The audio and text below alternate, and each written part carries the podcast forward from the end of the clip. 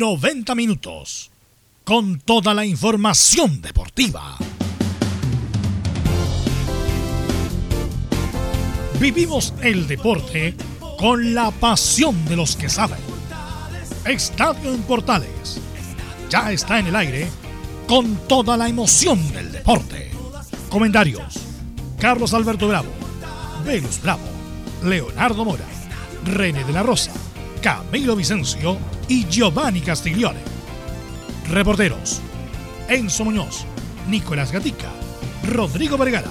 Juan Pedro Hidalgo. Rodrigo Jara y Felipe Holguín. Producción, Nicolás Gatica. Técnicos, Gabriel González Hidalgo y César Navarrete. Edición, Leonardo Mora. Dirección, Carlos Alberto Bravo. Estadio en Portales es una presentación de Ahumada Comercial y Compañía Limitada. Expertos en termolaminados decorativos de alta presión. Bien, ¿qué tal? Buenas tardes, somos Estadio Portales en el aire. Vamos de inmediato con todo lo que vamos a comentar en el día de hoy. Este, hay muchas noticias, hay muchas cosas que compartir y conversar con ustedes hasta las 14 con 55 minutos. Bien.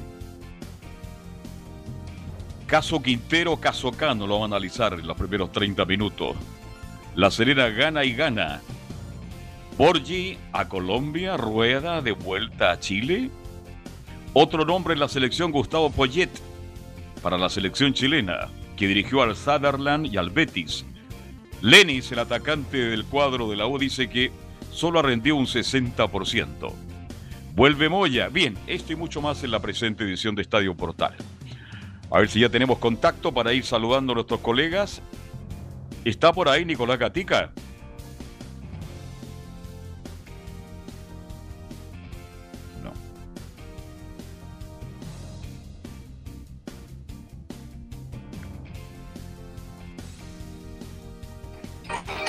Ahí Ahora sí, ¿qué tal? Buenas tardes, Nicolás Catica. ¿Cómo le va? Ahora sí estamos para iniciar Estadio Portales en este día, 22 de diciembre del 2020. Y hablaba que Serena gana y gana. Borgi a Colombia, rueda de vuelta a Chile. Aparece otro nombre como Poyet, el ex volante uruguayo que también estaría en los planes de la selección nacional. Vuelve Moya a jugar el clásico el próximo día miércoles. Será transmisión de Estadio Portales por toda su plataforma. Golea a Everton y compromete a Colo Colo y también a la U. Este mucho más en la presente edición de Estadio Portal. Ahora sí, saludos. Nicolás Gatica, ¿cómo le va? Buenas tardes. Buenas tardes, Carlos Alberto, y a toda la sintonía de Estadio en Portales. Claro, todos esos temas los vamos a comentar en titulares y, por supuesto, en Colo Colo. Hay que estar a la espera porque va a pasar con el Tribunal de Disciplina si van a castigar o sancionar a Canteros. Ayer en, eh, en otro medio de comunicación, Quinteros bajó un poquito, como se dice, las revoluciones, pidió, podríamos decir, entre comillas, disculpas para ver si le rebajan, por supuesto, una posible pena y sabremos también en qué está lo de Colo Colo para el partido ante la calera y otra cosa, a través de una carta, Marcelo Espina se despidió ya de manera oficial de blanco y negro. Sí, señor, hemos leído la carta de Marcelo Espina, que ya no está en Colo Colo. En Santorio Muñoz, ¿cómo se prepara la U para mañana para enfrentar a Católica? Buenas tardes, Carlos Alberto. En Universidad de Chile dicen que llegan mejor preparados que lo que podrían haber llegado cuando estaba programada esta fecha. Recordemos es un partido suspendido por la participación de Universidad Católica, así que los azules hay confianza de poder derrotar. Usted decía, Camilo Moya vuelve a la titular. El jugador se encuentra entrenando desde ayer de buena forma. En el partido pasado solo estaba cumpliendo suspensión. Bien, esto y mucho más con Enzo Antonio Muñoz y el informe de la U de Chile. Estamos ahora en contacto ya con Felipe Holguín. ¿Cómo está la Católica, mi estimado Felipe Holguín? Hola, ¿qué tal? Buenas tardes. Muy buenas tardes, Carlos Alberto, y a todos los oyentes de Estadio en Portales. La Católica ya se prepara para este clásico del día de mañana, el clásico 191 en la historia, donde tendrá que medirse ante la Universidad de Chile, partido bastante duro. Tendremos declaraciones además de lo que habla Matías Dituro al respecto de lo que va a ser este clásico. Esto y más en Estadio en Portales. Perfecto, y ahora nos vamos con los equipos de colonias. Esto y mucho más nos informa cada día Laurencio Valderrama. Laurens, ¿cómo estás? Buenas tardes. Buenas tardes, don Carlos Alberto, para usted y para todos quienes escuchan Estadio en Portales. En esta jornada tendremos la presentación oficial de Pablo Vitamina Sánchez como nuevo técnico del Audax italiano y por supuesto él en conferencia de prensa eh, eh, plantea obviamente la necesidad de salvar del descenso al Audax y también plantea que quiere hacer un partido casi perfecto para vencer a la UC el domingo. Esto y más en Estadio Portales. Perfecto, muchas gracias. Saludamos a nuestro comentarista Leonardo Isaac Mora. ¿Cómo te va? Buenas tardes. Ahora sí, como está, Carlos? Buenas tardes. estamos, usted sabe que eh, hoy día es el día de hacer muchas cosas. ¿ah? Me imagino. ¿ah? Usted sabe, pues. ¿ah? Hasta, hasta una vuelta de carnero se dio, ¿no? Justamente, pues vamos, y todavía falta recorrer medio Santiago todavía. Ya, eh, perfecto. Claro, aquí estamos eh, muy atentos, por supuesto, a cómo va a estar la jornada deportiva, que de hecho ya comenzó otra vez, otra fecha, partidos pendientes incluidos. De hecho, mañana juega Coquimbo con Antofagasta, que se ponen otra vez al día. La misma Universidad de Chile que está mirando de reojo el clásico. Dudamel, oiga, y eso lo agrego como entrada editorial, está hablando, pero hasta por si acaso. ¿ah? El tema sí es que como que habla mucho, pero no dice nada. Es como la, es la reflexión. Ah, no sé si usted tuvo la oportunidad de verlo ayer en el, en el canal del fútbol. Eh, no, este, por razones obvias, el canal de fútbol lo veo muy poco. Que ya, este, mejor pero lo he escuchado en otros medios y de verdad comparto contigo. Ah, le, gusta el fierro, ¿ah? le gusta la cámara. es como los de portales digitales. ¿ah? Pero bueno, la verdad es que el tema es que nuevamente bajó, puso otra vez la pelotita al piso con el tema de Montillo. Por eso le digo, habla mucho pero no dice nada. Porque él podría ser uno de los gestores de que las cosas pudieran mejorar en la previa al clásico. Pero la verdad es que no, no. Todavía como que deja mucha duda. Eso le puedo dar de pie para comenzar esta jornada y lo otro que, bueno, lamentablemente los equipos que han salido a hablar respecto a las irregularidades, porque no quiero decirlo de otra manera, que están pasando en el fútbol chileno, han tenido que disculparse con la señora NFP. Comunicado tras comunicado. Están retrocediendo, ¿ah? se están retrocediendo. Eh, lo dije, pero no quise decirlo de esa manera, me malinterpretaron. Bien, ah. saludemos ahora a Nicolás, no, Saludamos a Camilo Marcelo Vicencio Santelice. ¿Qué tal? ¿Cómo te va? Muy buenas tardes, Carlos, para usted y para todos los auditores de Estadio en Portales. Sí, pues la previa de este clásico del fútbol chileno entre la Universidad Católica y la Universidad de Chile, con fútbol todavía disputándose. De hecho, jugó Everton, buena victoria sobre Cobresal. Nuevos técnicos que aparecen para la selección chilena, posibilidad en realidad. Bueno, vamos a, ahí, hay harto para analizar, Carlos, también. Se agregan otros nombres. Hay tantos problemas en todos lados que un amigo mío no tenía la llave para abrir el local hoy día en la mañana. Bueno, pero ese otro tipo de problema. Usted se ríe. Está clarito. Porque parece que no hay confianza. ¿ah? Con Nico. Bien, vamos con los titulares. De inmediato, Nicolás Ignacio Gatica López. Exactamente, comenzamos con los temas de esta jornada ya de día martes 22 de diciembre. En el fútbol chileno, Serena venció a Universidad Concepción como visita y lo dejó último en la tabla ponderada. Por ahora recordemos que Colo Colo estaría bajando en la tabla del torneo 2020. El elenco Granate está a solo tres puntos de las copas internacionales. Además, con este triunfo, el cuadro de la Serena supera a la U en la tabla acumulada. Esta mañana, Ever, luego de dos fechas con derrotas, incluso una gol, venció a Cobresal que vio la expulsión descontrolada de su, máxima figura, Marcelo Cañete. El Internacional hoy juega revancha de Copa Libertadores, octavo de final, Racing de los chilenos, Arias y Mena ante Boca. Recordemos que en el duelo de ida jugado en el cilindro, el equipo de la Academia ganó por un 0. En Italia aseguran que el Inter de Milán no estaría conforme con el rendimiento de Arturo Vidal, e incluso le buscarían reemplazante para la próxima temporada. Se trata del volante argentino Rodrigo de Paul. Y claro, como lo adelantamos, Borgi se refirió a una posible opción de llegar a la selección de Colombia, aunque lo de Rueda, claro, se ha ido demorando. Esto y más en la presente edición de Estadio en Portales. Perfecto, Nicolás Catica. Yo le voy a regalar un par de llaves para que usted no puede estar esperando, no puede estar ahí, esperando cuando todo el mundo está mirando, observando. Bien. Muchachos, entremos por el caso Quintero, el caso Cano, y después vamos a meternos ya en el caso Borgi, porque da la sensación de que esto de rueda tiene un solo problema, pues, Leonardo Isaac. ¿Quién le paga la NFP? Paga la Federación Colombiana, paga Rueda, Y creo que ahí está el problema. Buena. Oiga, ese tema, hay una cosa que a propósito de, de lo que estábamos hablando en los titulares, eh, hasta el, señor eh, ex técnico de Colo Colo eh, se estaba metiendo por ahí para, para hasta dirigir la selección Colombia. No sé si ustedes también vio eso por ahí. Apareció Claudio Borri como hablando de como, sí, la selección colombiana es muy atrayente. el tema es que Mire, ¿sabe qué? Yo creo que para terminar rápidamente el tema de Reinaldo Rueda Rivera, la NFP, a pesar de que sabe que se va a ir a pérdida, debería pagar la indemnización. Muchas gracias y, y chao. Porque siento que el tema se está alargando innecesariamente, Carlos. O sea, si finalmente aquí lo que tiene que hacer es Pablo Milad y la dirigencia completa de la NFP es decirle, señor Rueda, ¿usted quiere seguir o no quiere seguir en la selección chilena? No, no quiero seguir. Ya, ¿sabe qué? Muchas gracias. Porque ¿qué, saca, ¿qué saca usted, Carlos? con tener a una persona retenida en un lugar en donde las cosas no están saliendo bien, tiene todo en contra, a los hinchas, a la prensa, a todo en contra. Entonces la verdad que a veces siento que es un poco innecesario seguir estirando el chicle. ¿Cuál sería un buen regalo de Navidad? Que apareciera Pablo Milán del jueves en la mañana diciendo, mire, ¿sabe qué? Al final para evitar los cual, todos estos problemas, a pesar de que es pérdida para nosotros, le hemos pagado la cláusula de salida, se va Reinaldo Rueda y tenemos técnico ya para el próximo año en la selección. Porque si vamos a seguir, Carlos, eh, en enero, eh, con, el mismo tema, ya, es, mucho. ¿Sí, Nico? Sí, Nico. Sí, no, quería hacer una, una, una corrección. Ahí me habla muy bien por interno Laurencio Valderrama, perdón. Me indica que el partido de, de Racing contra Boca es mañana miércoles, no hoy día, y que el árbitro para ese compromiso será el colombiano Vilmer Roldán. Perfecto, muchas gracias. Eh, buena noticia. Este, bien, el caso Borgi con la NFP, perdón, Rueda, Leonardo y Camilo Vicencio, es prácticamente decirle ya, señor Rueda, usted no paga ninguna indemnización y se va. Claro. Eso es todo. En el fondo aquí va a perder, porque la cláusula de salida se hablaba de dos millones de dólares, Leonardo y Camilo, ¿no? Sí, dos millones de, dólares. Eso es lo que se hablaba de la cláusula.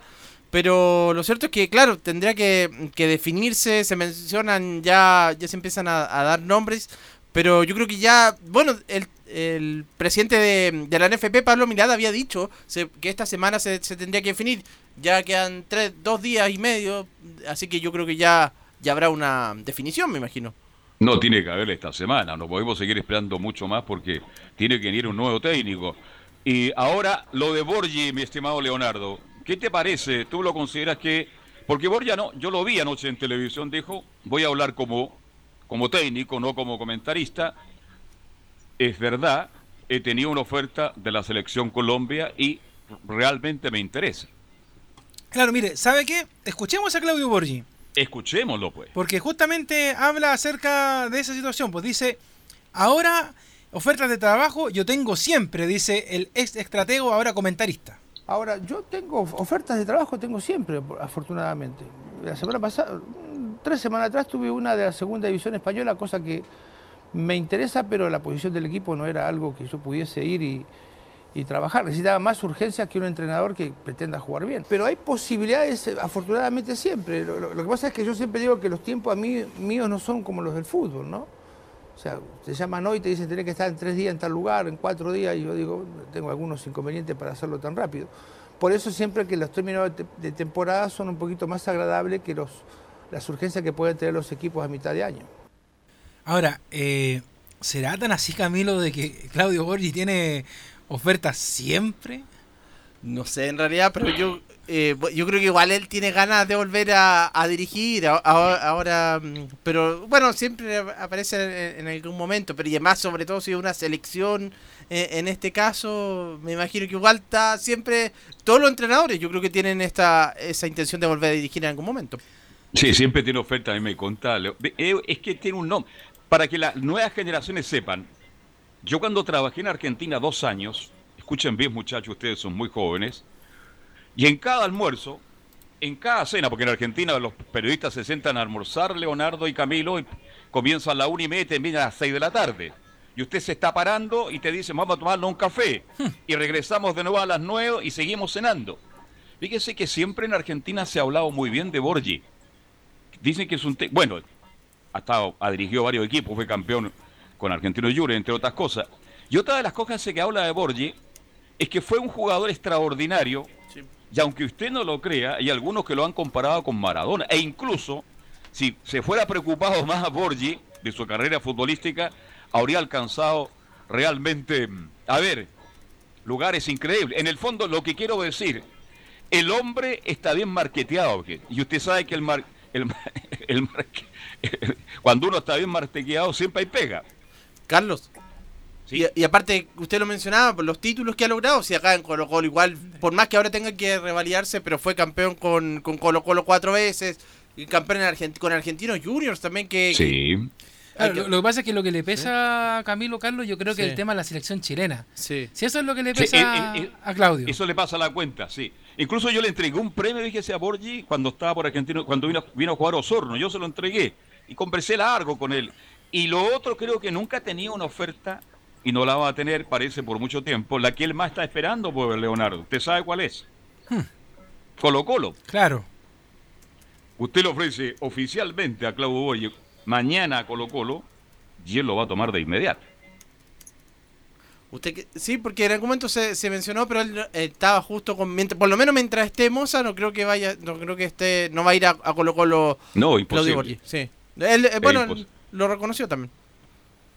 Así que vamos a ver en qué termina esta teleserie, que de verdad, de verdad, Leonardo me tiene preocupado porque han pasado muchos días y no hay ningún comunicado oficial diciendo Rueda ya no es más técnico de la selección nacional y de ahora en adelante nosotros nos dedicamos a buscar el nuevo técnico. Eso es lo que me tiene preocupado porque pasan muy rápido los días. Ah. Bueno, mire, sigamos escuchando a, Claudio Borgi, porque también habla a propósito de la selección Colombia y dice que siempre es una selección interesante. Tiene muy buen equipo, lo conozco bastante bien, no solamente porque lo hemos hecho, sino que cuando uno hace un partido empieza a ver muchísimos videos, tiene jugadores en Europa, en grandes, en grandes equipos. No ha comenzado bien, pero yo creo que tiene una selección muy interesante. Mucho más de lo que ha demostrado, a, menos aquí en, Chile. Así que sí, es una selección que siempre interesa. Bien, alguien estaba hablando de fondo, pero mm, Definitivamente esas son las declaraciones de Claudio Borges que dice que la selección Colombia, claro que es una gran selección, tiene grandes jugadores. Vale decir que tomar esa selección de Colombia eh, puede significar para cualquier técnico, Rueda, que es el primer, la primera opción que tiene la Federación Colombiana de Fútbol, revertir todo el momento del inicio de esta clasificatoria y meter en campaña, en carrera nueva Colombia para llegar al Mundial. Sí, sí, no, una selección absolutamente que viene con buenos. Venía, sí, en la Copa América del año pasado yo recuerdo que era uno de los candidatos Colombia y que con el juego de Tequeiros, de hecho, fue salió invicto, tuvo invicto en la primera, en la primer, en la fase de grupos eh, la selección de Colombia, así que sería un tremendo paso también para, para Claudio Borgi llegar ahí. Me imagino. una buena selección. Te escucho. ¿Y qué le parecen los nombres que se dan a la selección chilena? Usted sabe que siempre se, eh, se, mencionan, cada vez se van agregando nombres. Eh, se mencionó el nombre de Luis Vangal. Yo creo que va, en realidad no, no está ni cerca de tampoco de llegar, pero. Muy caro. Sí. Muy caro, ya. Tiene buen juego, sí, pero por juego ofensivo, pero no, pero aparte es una realidad distinta, no conoce tampoco acá los, a, todos los jugadores, bueno, pero no va a llegar, no va a llegar. Y ahora Gustavo Poyet, que era ex director técnico del Betis, uruguayo. Sí. Bueno, él se candidata y dice, obviamente eh, destaca todos los logros que ha tenido la selección nacional. Él dice que hay un capital de futbolista extraordinario, con los que ya conocemos, dos veces campeón de América, un equipo que jugó bien, que acaparó la atención del mundo en un momento dado, y es verdad. Y también dice que hay un recambio interesante. Gustavo Poyet, volante ¿ah? de marca, un hombre interesante en Uruguay, a lo que se movía le pegaba y que también dirigió al Sutherland. también, dirigió, también dirigió al Así que, mire, mientras no tengamos el informe, el comunicado oficial de que se va a rueda, y se va a rueda, yo creo que van a seguir apareciendo, pero muchos, muchos nombres para la selección nacional. Sí, bueno, la, la verdad es que ojalá, insisto Carlos, esto no se dilate más, se tome una decisión luego, Pablo Milat eh, salga a hablar con los medios más allá de lo que ha dicho estos días, de que no se va a suspender el fútbol y todas esas cosas, y bueno, y decir ya, ¿sabe qué más? Se fue Reinaldo Rueda, solucionado el tema, tenemos DT y empezar a trabajar ya en, ojalá, lograr la clasificación al Mundial.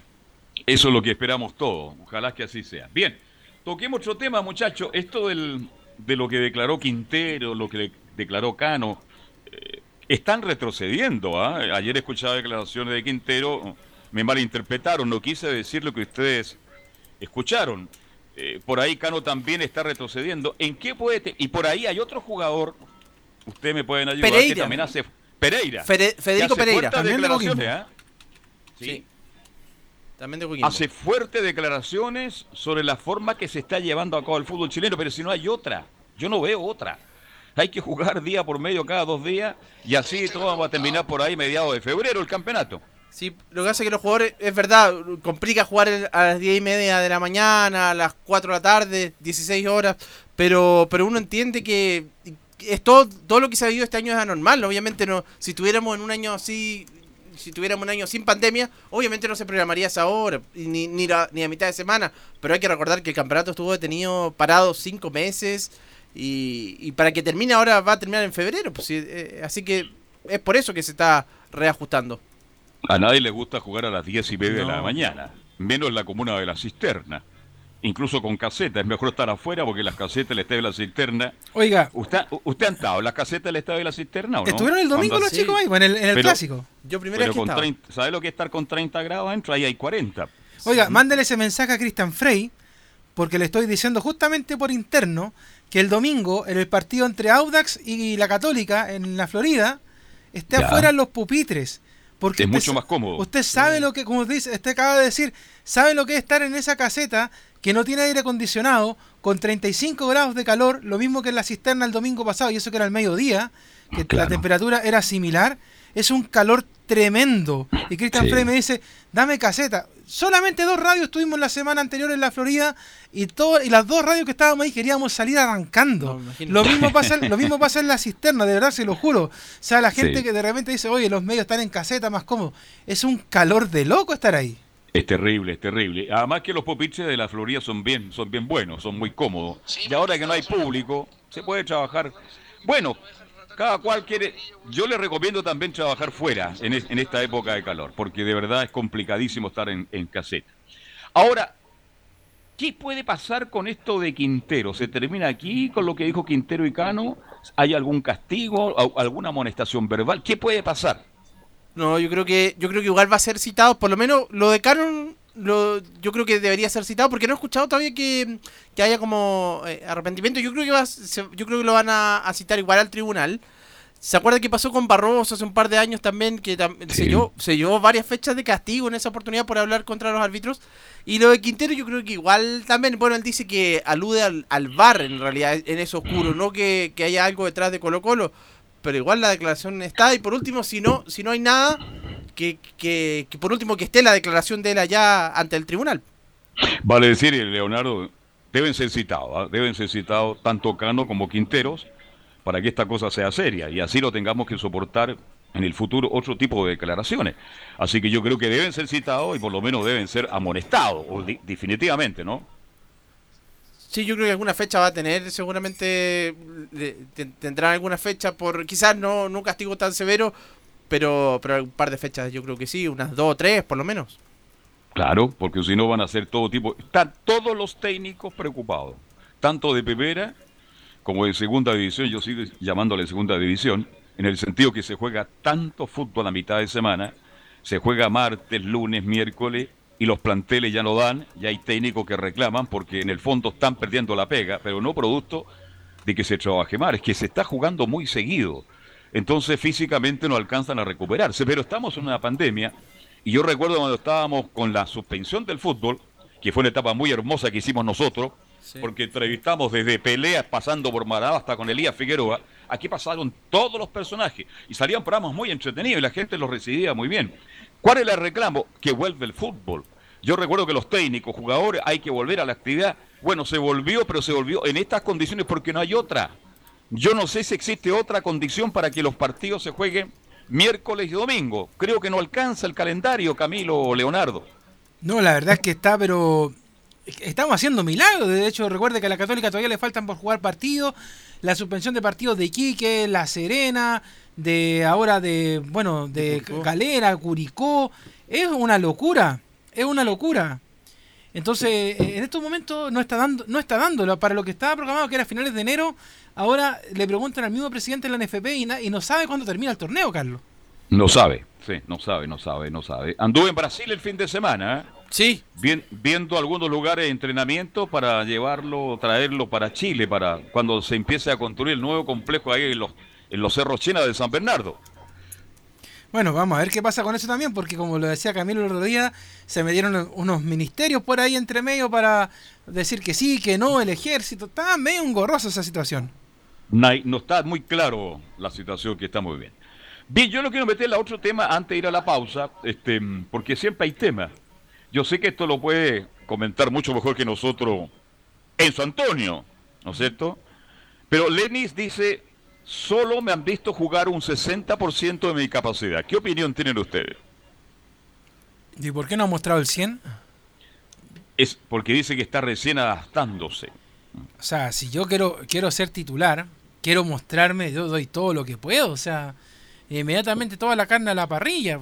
Y sobre todo en, el fútbol chileno, como están las cosas, no está para que tengamos jugadores del 60%. O sea, está o no está. O sea, si me dice eso, yo, Dudamel, sabe que va, vayas a la banca y cuando está el 100 me avisa y hago entrar a otro por mientras.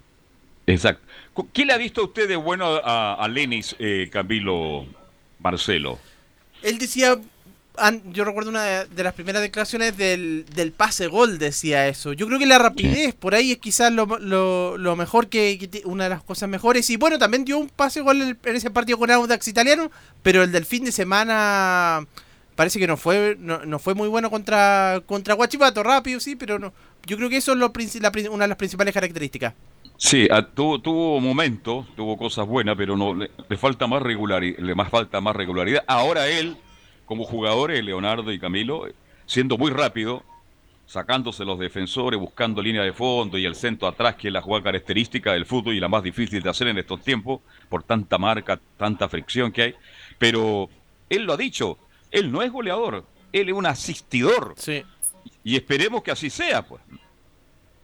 Claro, y con eso va a ayudar también mucho a, mm, a, a la Ribey yo creo que ahí va a tener varias opciones porque antes era más Montillo el que daba el pase para, para la Ribey, que fue y ahora va a tener la asistencia de, de, Lenis. Yo creo que debería ganar mucho por ahí la, la, Universidad de Chile, pero si no está, si se ha mostrado un 60%, eh, hay que esperarlo entonces. Hay que esperarlo, pero como dice Leonardo, la U no está para esperar. La, la U necesita jugadores que rindan al máximo ya que muestra el 100 el fin de semana ya, entonces, de todas maneras. O mañana, mañana con la Católica. Mañana, mañana, miércoles, con la Católica, que aparezca el gran puntero rápido y que llegue a línea de fondo y busque la aparición de la Rebe, que es una de las características que tiene la U. Bien, ante pauta, hay feroz críticas también de, de Conte ¿ah? ante las constantes lecciones de Alexi. A propósito, cumplió ayer 32 años. Fíjense que Alexi partió jugando prácticamente en el fútbol competitivo a los 17, 18 años. Sí. Y cuando ya se cumplen 32, Camilo, pasa la cuenta, pues, pasa la cuenta. Pasa la cuenta y si uno se da cuenta, claro, él dice, a lo mejor no sé si las, lo, relaciona con la selección chilena y es verdad, las últimas veces lo, lo, dijimos, ¿se acuerdan que se formó una polémica con, con Reinaldo Rueda en la última, en la penúltima fecha clasificatoria? Sí. y que, que, incluso eh, criticó al Inter ahí, que, que lo cuidaba más acá en la selección chilena pero eh, ha, coincidido que sea el año pasado cuando jugó un partido amistoso con Colombia, después tuvo varios meses fuera, después este año también lo mismo, y entonces puede que le afecte también entonces cuando, cuando haya venido a la selección. Puede ser, siempre se lesionó en Chile, este mm, ha tenido momentos muy buenos Alexi. Yo, yo sigo todos los partidos del Inter porque está Alexi y porque me gusta ver cómo planifica los partidos el señor Conte, que se equivoca permanentemente. Debe ser un técnico más defensivo del fútbol italiano, teniendo los jugadores que tiene como Lukaku, Lautaro, Lautaro y Alexi. Pero también aquí uno se da cuenta que el tiempo pasa. Perdón, el tiempo no pasa, el tiempo se queda. Y le está afectando ya, fíjese, Arturo Vidal con la fuerza, con la potencia que tiene. Y Alexis también. Entonces, bueno, sabemos que esta generación dorada le queda, pero le queda poco tiempo. Y da la sensación que en Italia, tanto Arturo Vidal principalmente y Alexis Sánchez no han rendido de acuerdo a lo esperado, Camilo. no han rendido de acuerdo a lo esperado y estuvo también lesionado Arturo Vidal, incluso ahora se habla de que, de que el Inter eh, estaría planeando vender a Vidal también y lo mismo se habla de Alexis Sánchez de, de, su salida, porque no ha logrado ser titular. Evidente. Eso quiere decir lo que hemos dicho hace tiempo. Ya no tienen cinco años menos, diez años menos. Es propio de la edad. Pero yo creo que a ambos les queda calidad para jugar en el fútbol italiano. Pero usted sabe que Conte es bastante extraño, ¿ah? muy extraño. Pidió Arturo lo pidió, lo pidió y ahora da la sensación de que quieren venderlo. Es un rumor que llega de Italia, no, le, no se le escuchaba a Conte. Pero si salió en los medios italianos, que son muy potentes, me hubiese gustado que Arturo Conte fuera dicho, momentito, yo lo pedí, a mí me gusta cómo juega y sigue siendo un jugador importante y vital para este Inter, que va solamente por el título. Si el Inter no logra ser campeón de la Liga Italiana, mi estimado colega, va a tener un absoluto fracaso este año. Sí, porque la Liga Campeones de Europa quedó fuera, no, no, no quedó tampoco en, la Europa League. Y ahora está ahí, está en la segunda posición, pero está bien disputado con el Milan y con la Juventus también, que siempre está, ahí atrás a, a pocos puntos también. Bueno, está interesante el fútbol italiano, hay tres equipos que van por el título en, años anteriores ya a esta altura ya la Juventus tenía como 10 puntos de ventaja, Camilo. ¿ah? Sí, y ahora este año ahora quedó, quedó tercero, por lo menos está más, está más competitivo porque la, Juventus está desde el 2012 que viene saliendo campeón. Oiga, si lo, Bravo juega un partido, selecciona, juega uno y selecciona. Se da cuenta que, bueno, es propio de la vida. Han tenido gran carrera, grande historia pero el tiempo ya no está pasando la cuenta. Los invito a la pausa, son las 14 horas con un minuto y nos metemos de lleno con todo el clásico universitario entre la Católica y la U con los informes respectivos. Pausa y ya seguimos. Radio Portales le indica la hora. 14 horas, 2 minutos. Comercial IAC Compañía Limitada. La mejor calidad mundial en laminados decorativos. Comercial IAC Compañía Limitada es Vertec en Chile. San Ignacio 1010, Santa Rosa 1779, Avenida Mata 446 y Portugal 501. Comercial IAC y Compañía Limitada es Vertec en Chile. AIG Legal es un estudio de abogados cuya misión es entregar una asesoría directa, veraz y personalizada para todos los ciudadanos. Contamos con especialistas en derecho de familia, herencias y derecho laboral, entre otras áreas. Visita nuestra página web www.aiglegal.cl o comunícate con nosotros y agenda una reunión sin costo al número más 569 73 04 67 92 AIG Legal. ¿Quieres tener lo mejor y sin pagar de más? Las mejores series de televisión, los mejores eventos deportivos, equipo transportable, películas y series 24/7. Transforma tu TV a Smart TV. Llama al 973-718989. Twitter arroba panchos. Termolaminados de León, tecnología alemana de última generación. Casa Matriz, Avenida La Serena, 776 Recoleta. Foro 22 622 5676. Termolaminados de León. Visita www.radiosport.cl el sitio web de la Deportiva de Chile. Programas, noticias, entrevistas y reportajes, podcast, radio online y mucho más. Todo lo que pasa en todos los deportes lo encuentras en www.radiosport.cl. La Deportiva de Chile en Internet. No se pierda todos los días a medianoche, lunes a domingo en Radio Portales el tren del recuerdo. Conduce Salvador Fernández. Solo canciones inolvidables de su época. Contáctese con Salvador Fernández al foro 22 319 7959. Le esperamos esta medianoche con el tren del recuerdo en Estación Portal.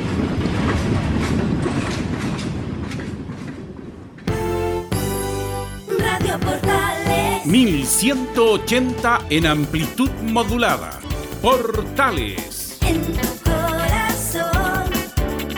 La primera de Chile. Bien, ya estamos de vuelta, 14 horas 5 minutos, somos Estadio Portales, de inmediato ya estamos en contacto con Enzo Antonio Muñoz para que nos cuente todas las novedades de la U, qué se prepara para mañana para este clásico. Enzo Antonio, ¿cómo te va? Buenas tardes. Buenas tardes, Carlos Alberto. Y en la previa de este clásico habló Rafael Dudamel, el técnico de Universidad de Chile, se mostró bastante confiado en lo que podía, en lo que puede hacer su equipo, más allá de que obviamente los resultados por ahí no han acompañado mucho al técnico venezolano. Recordemos, lleva cuatro partidos disputados en Universidad de Chile, una victoria, la victoria contra el cuadro de, de la de Audax. De Audax italiano precisamente. Disculpen por la, la No, no, ranza. no, a cualquiera nos pasa. Yo sé que usted tiene una intensa actividad durante todo el día y uno, además que con todo esto de la pandemia, uno, ¿para qué le cuento? Yo lo, yo lo entiendo perfectamente, mi estimado San Antonio. Estoy con usted, San Antonio. Sí, a, a ese victoria contra Audax italiano hay que sumarle los empates tanto con Everton como con La Serena, incluso el anterior empate contra, contra Huachipato, que no dejó bastante conforme a los hinchas, más allá de, obviamente que, por ahí un empate igual es rescatable. Escuchemos la primera de Rafael Dudamel de lo que genera este clásico.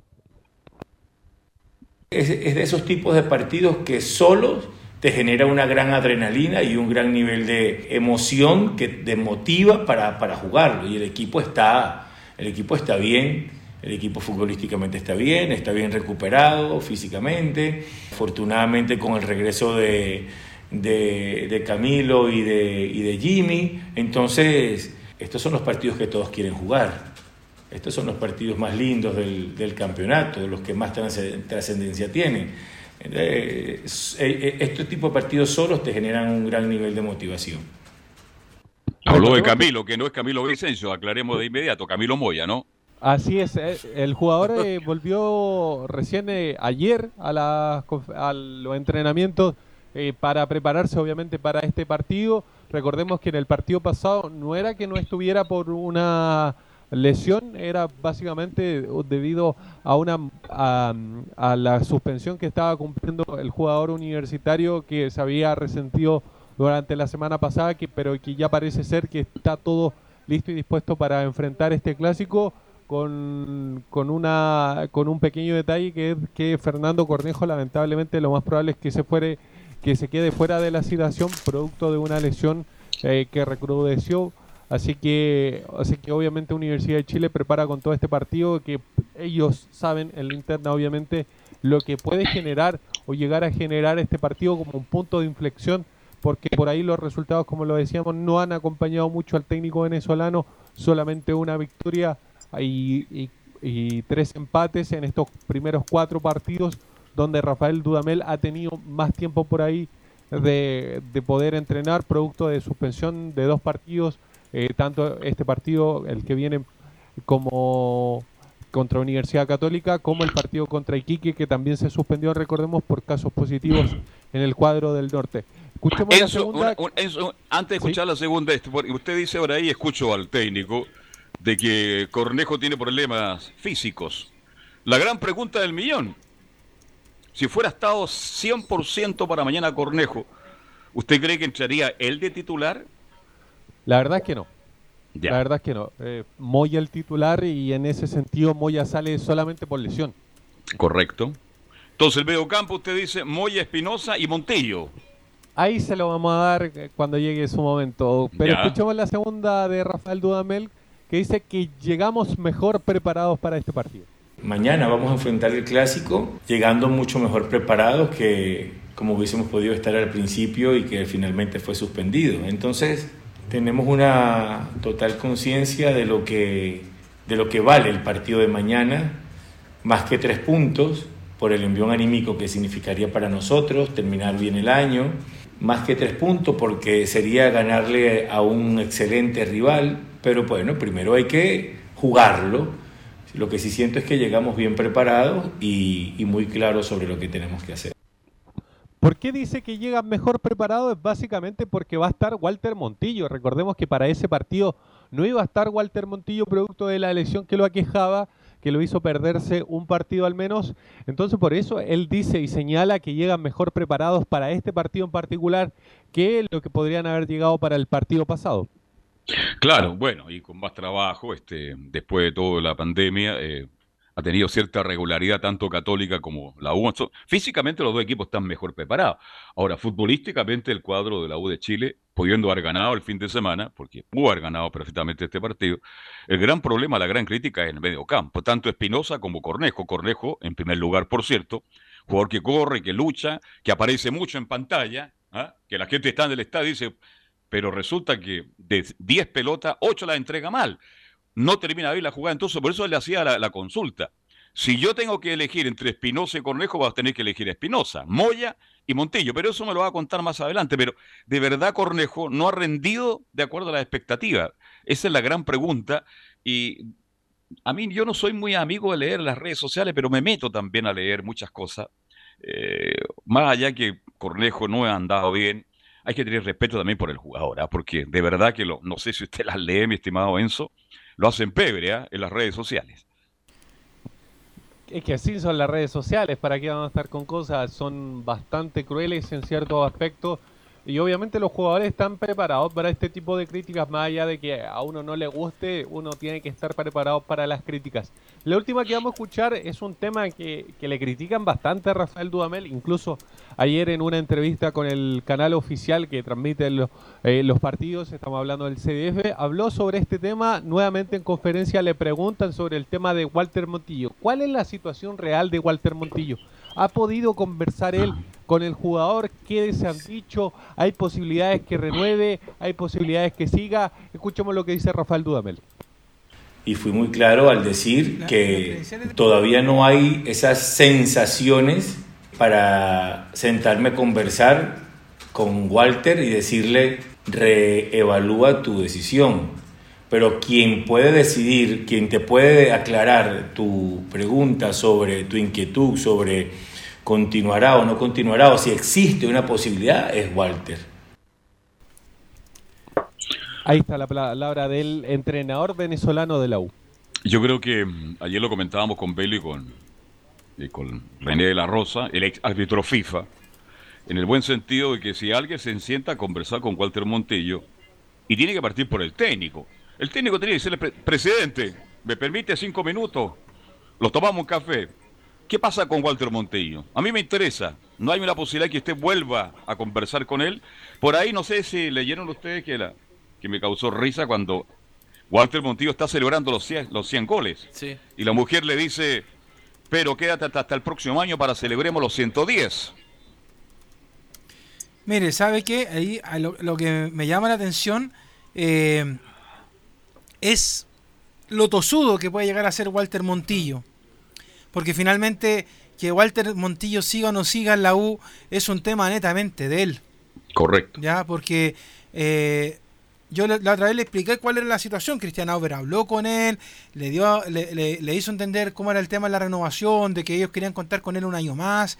Y el tema fue que mm, eh, la, la- la señora, el representante, póngale el nombre que quiera, metieron todos los que podían meter mano, todos metieron mano. Y, y por eso Walter Montillo al final no se pudo deshacer porque se hizo esclavo de las palabras del representante en primer lugar, porque el representante recordemos que habló ese fin de semana cuando salió el tema, y ya después el mismo Montillo que salió hablando con la U, y de hecho él, él la tosudez de decir, ¿saben qué? Me equivoqué. Porque Walter Montillo tiene un carácter, perdón que se lo diga, porque uno lo Sí. conoce un poquito más en la interna, Sí. pero tiene un carácter de padre y señor mío, como se dice. Entonces, eh, lo, que pasa es que si, si él se echara para atrás, él mismo en su foro interno, no, pero es que ¿por qué lo hice? Tengo poco carácter, no soy el que tiene las riendas de la situación. y sabiendo que más allá de que él diga, sabe que me retracto y sigo en la U, eh, la, la, misma gente se lo agradecería, los hinchas se lo agradecen, o sea, eh, no cualquiera está en la cancha, recibe una pelota como la recibió el fin de semana y marca el gol, o sea, eh, entonces aquí yo creo que el tema se le escapó de las manos nomás, pues la señora se la, se la tira en tono irónico y Montillo recoge el guante, pero como le decía adelante al principio, Dudamel ayer habló en, el canal del fútbol respecto al tema y dijo que no, que el tema estaba cerrado porque Montillo lo había cerrado y ya él prefería seguir hablando de otros temas. Por eso también quizás se explica un poco, a pesar de que uno trata de, buscarle otra explicación, que Dudamel saque a Montillo de la cancha, porque tiene que empezar a hablar ya de a quién va a colocar en la posición de Montillo en la próxima temporada. Así es. Porque no, va a tener a Montillo. Entonces, hay que hacerse la idea, Carlos. No, ya Montillo no corre en la U.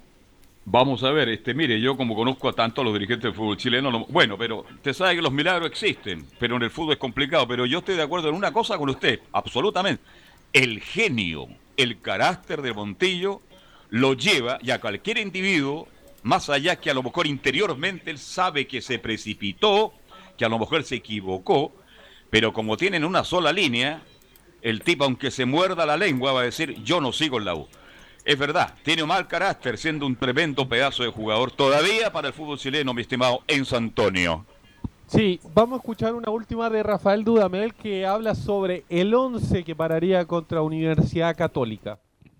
El 11 titular va a ser determinado de acuerdo a esas sincronías que venimos mostrando en, cada partido y, lo mejor para el equipo. Eh, entendemos que este tipo de partidos, los clásicos, tienen una mayor trascendencia y nosotros lo preparamos para buscar un objetivo grande que es obtener los tres puntos, que es ganar.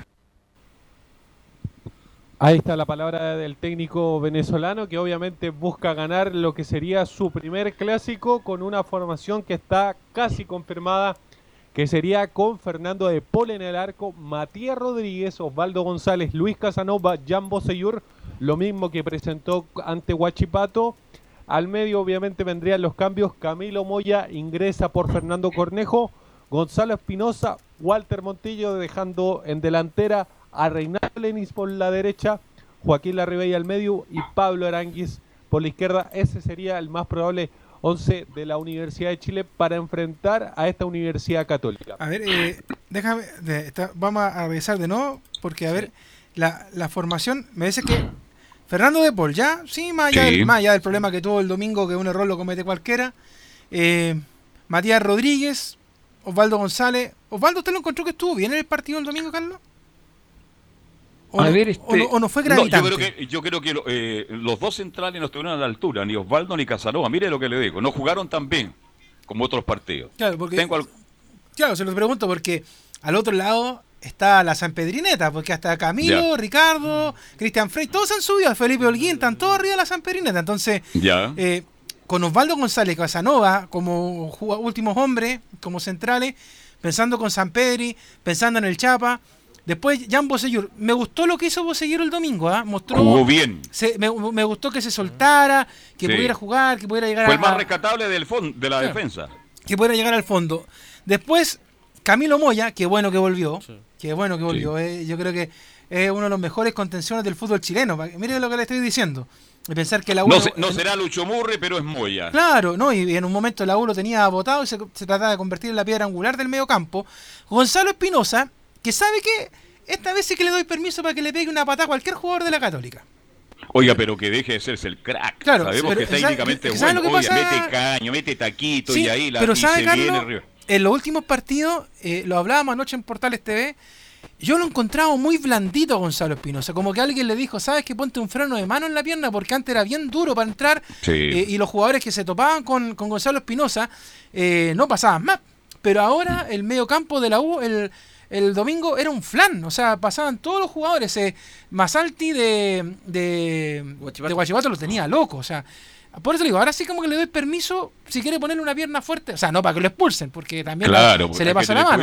Claro, pero, pero sí que ponga la pierna fuerte en el medio campo para que los jugadores de la Católica sientan algo de temor. Y después Walter Montillo, bueno, que juegue como jugaron el otro día con Aranguis en esa zona y Reinaldo Nenis, Eh, me gusta, me gusta, a pesar de que en el dibujo de la formación de la U se ve como que se jugara con tres hombres arriba, en realidad se nota que están más retrasados, que Reinaldo Lenis juega un poco más atrás y que al lado de Reinaldo Lenis por el medio está jugando Aranguis y que por el otro lado Montillo se intercambia Montillo con Aranguis y queda un poco más arriba Joaquín Larribey. No es, no es un 4-3-3, sino que... es- es- 4-2-3-1. 4-2-3-1, justamente. Esa es la formación que ocupa la U. Sí. Eh, de, de hecho, el, el único problema que tiene la Universidad de Chile es que, eh, ojalá lo corrija en el partido de mañana, es que deje suelto a Matías Rodríguez, porque cuando jugó bien y se entendió con Reinaldo Nenis y con el resto de los jugadores que le acabo de nombrar, se podían hacer cosas interesantes. Si, lo, si se vuelve a trancar, si, se lo, si lo vuelve a dejar solamente como lateral derecho, la- son las preocupaciones que podría tener la U, pero que al mismo tiempo son eh, virtudes para la Católica, porque tendría más facilidad de poder llegar a la portería de, de Fernando de Paul, va a ser mucho más accesible porque el medio campo no va a tener tanto jugador poblado, no va a tener tanta presión la Católica, y a lo mejor puede aprovechar eso, pero si Reinaldo, o sea, si Rafael Dudamel, perdón, entendió cuál es la idea y cómo se le tiene que jugar a la Católica, debería tener un equipo mucho más dinámico, sobre todo de tres cuartos de cancha hacia adelante. Sí, vamos a ver. Ahora, si Lenis juega el 80%, dice que está, está en un 60%, ya estamos ganando. Y en la nómina, porque ya les llegó a ustedes la nómina, ¿no es cierto? Este, mm, aparece Fernando Cornejo, está con el número 23, la nómina de citados para mañana, mi estimado Enzo. Precisamente la nómina que está conformada por Fernando de Polo, Valdo González, Matías Rodríguez, Sebastián Galani, Augusto Barrios, Ángelo Enrique, Walter Montillo, Brandon Cortés, Cristóbal Campos, Camilo Moya, Luis del Pino Mago, Gian Boseyur, Reinaldo Lenis, Luis Casanova, Joaquín Larribey, Gonzalo Espinosa, Pablo Aranguis, Fernando Cornejo, Jimmy Martínez y Simón Contreras. ¿Quiénes quedaron afuera o quiénes son los grandes damnificados en esta mm, en esta citación? Son Nicolás Guerra y Diego Carrasco. Oiga, este, ¿qué? Diego Garrasco, cuidado. Este, mm, bueno, Guerra está haciendo mérito para quedarse ni siquiera en la citación, pero ¿qué pasó con Barros, oiga? Ya no lo citaron más tampoco. El tema del cupo de extranjeros. Ah, correcto. Mientras tiene- no haya espacio de extranjero, tiene que, por ejemplo, dejar a alguien afuera, eh, que eh, lo analizábamos hace un par de días, la mayoría es titular, por ejemplo, Matías Rodríguez eh, eh, es cupo de extranjero, pero es titular, Walter Montillo es extranjero, y- pero es titular, Reinaldo Lenis es extranjero, pero es titular, está también Del Joaquín Pino. Larribey y Luis del Pino Mago, entonces no puede poner seis extranjeros en la nómina.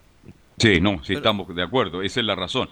Bien, vamos a ver cómo se cómo juega esta U mañana, si mejora un poquito en relación a lo que hizo con Guachipato. El primer tiempo a rato la U hizo cosas interesantes, pero hay que tener regularidad en, en un tiempo mayor y ahí creo.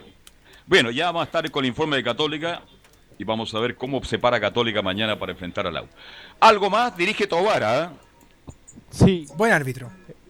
el mejor. Lo último, lo último para terminar, se confirmó que Franco Lobos va a renovar por Universidad de Chile por tres años más. El jugador terminaba su contrato a final de temporada. Recordemos, está lesionado, le quedan bastantes meses. Recordemos, era una lesión de alrededor de seis meses la que dejó fuera a, a Franco Lobos. ¿Se acuerdan? Después de, de ese partido con Universidad Católica, donde asum- asomaba como titular para Hernán Caputo.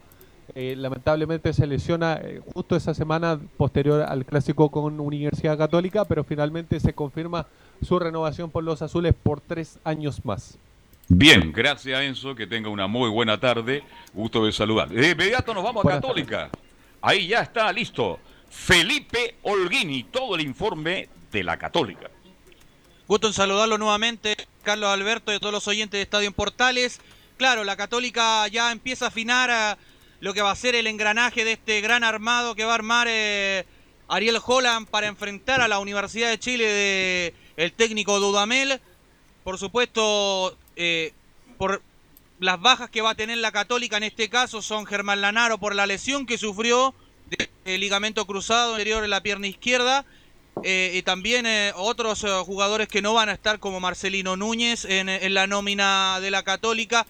Y también eh, uno que, que empiezan a sonar ¿ah? Em- em, para, para empezar ya a armar este, esta defensa de la Católica que no va a contar con Lanaro.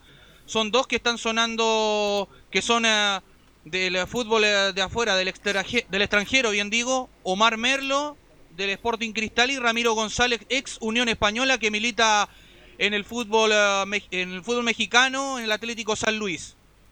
Sí, ahí le- va a tener que buscar un central por derecha, Lanaro es fundamental. Vuelve Huerta ante la U de Chile.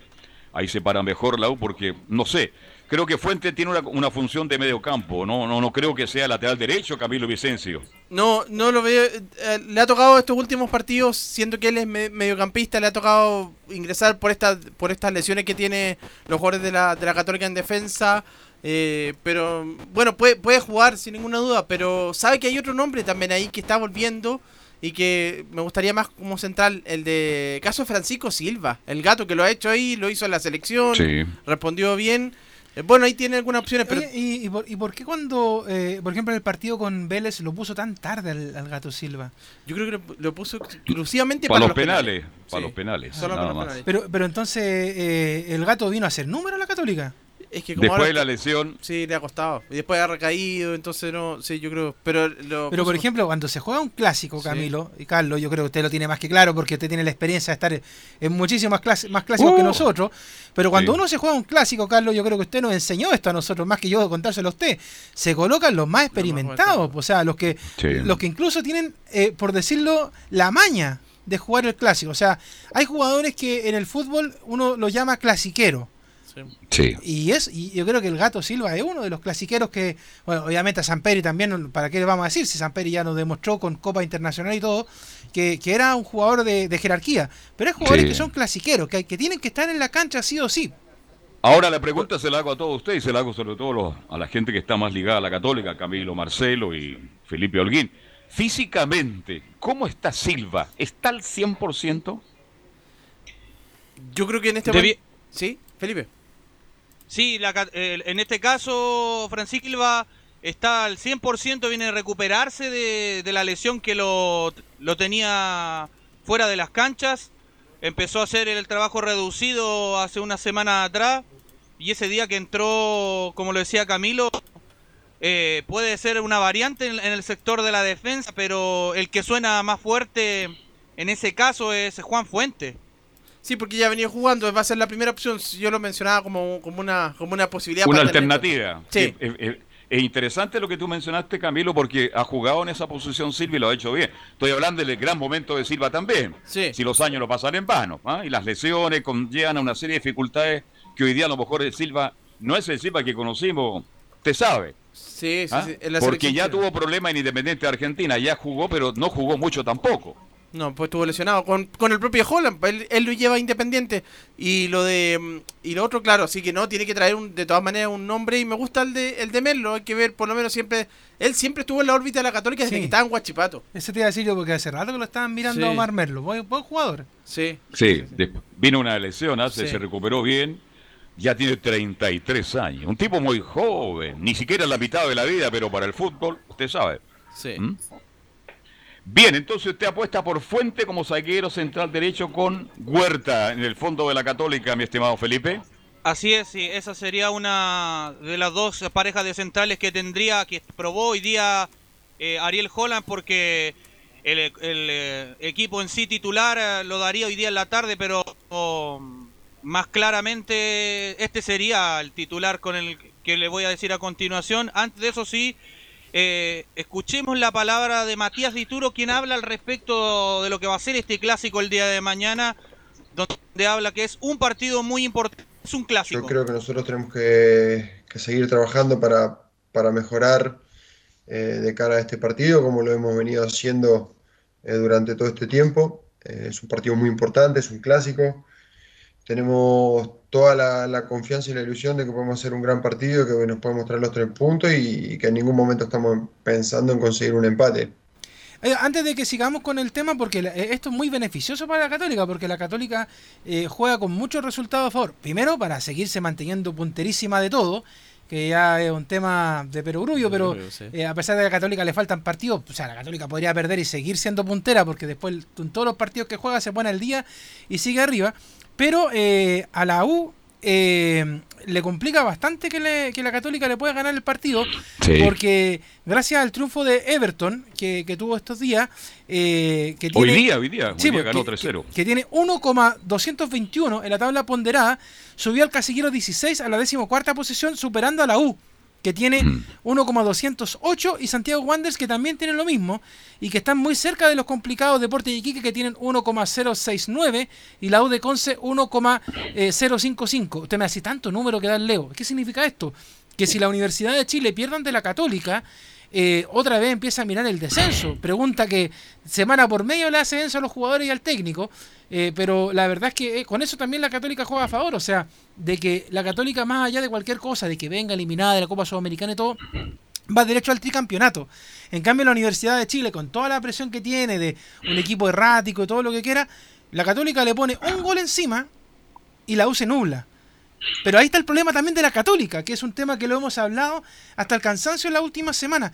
La Católica se demora demasiado en cerrar los partidos, eh, a pesar de que esta vez no va a jugar en San Carlos Apoquindo y la- en calidad de visita la Católica le va mucho mejor que en calidad de local, pero le cuesta un montón cerrar los partidos. O sea, tiene bastante llegada, es un equipo bastante veloz, complica, empuja, molesta, pero le cuesta mucho marcar. O sea, yo creo que la ausencia de San Pedro el otro día se notó demasiado en el partido ante Colo Colo, que bueno que lo recupera, pero también lo que le falta recuperar a la Católica es recuperar la velocidad, el tiempo en el que marca los goles, porque por lo menos 20 minutos de los partidos son pérdida total para la Católica, porque la Católica ataca, molesta, juega en, en el área rival, y perdón que diga la palabra, pero se pone a pichanguear, no sé si usted lo ha visto eso, Carlos, pero eh, termina siendo incluso hasta molesto en algunos momentos lo que hace Católica, porque, claro, maneja el balón, pero no es, poner, no es capaz de ponerla dentro del arco. Claro, como no estaba San Pedro, una de las una ausencia vital e importante, pero he visto mal en los últimos partidos Católica eh, en el medio campo, porque el chico Saavedra, con la melena al viento, corre, empuja, pero comete muchos errores y es un jugador demasiado agresivo.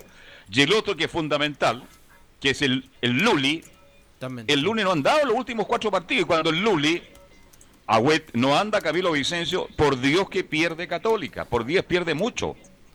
Pierde bastante, sí, baja el nivel de- del equipo absolutamente. Y lo de Saavedra, concuerdo también. El partido contra Vélez entregó pelotas.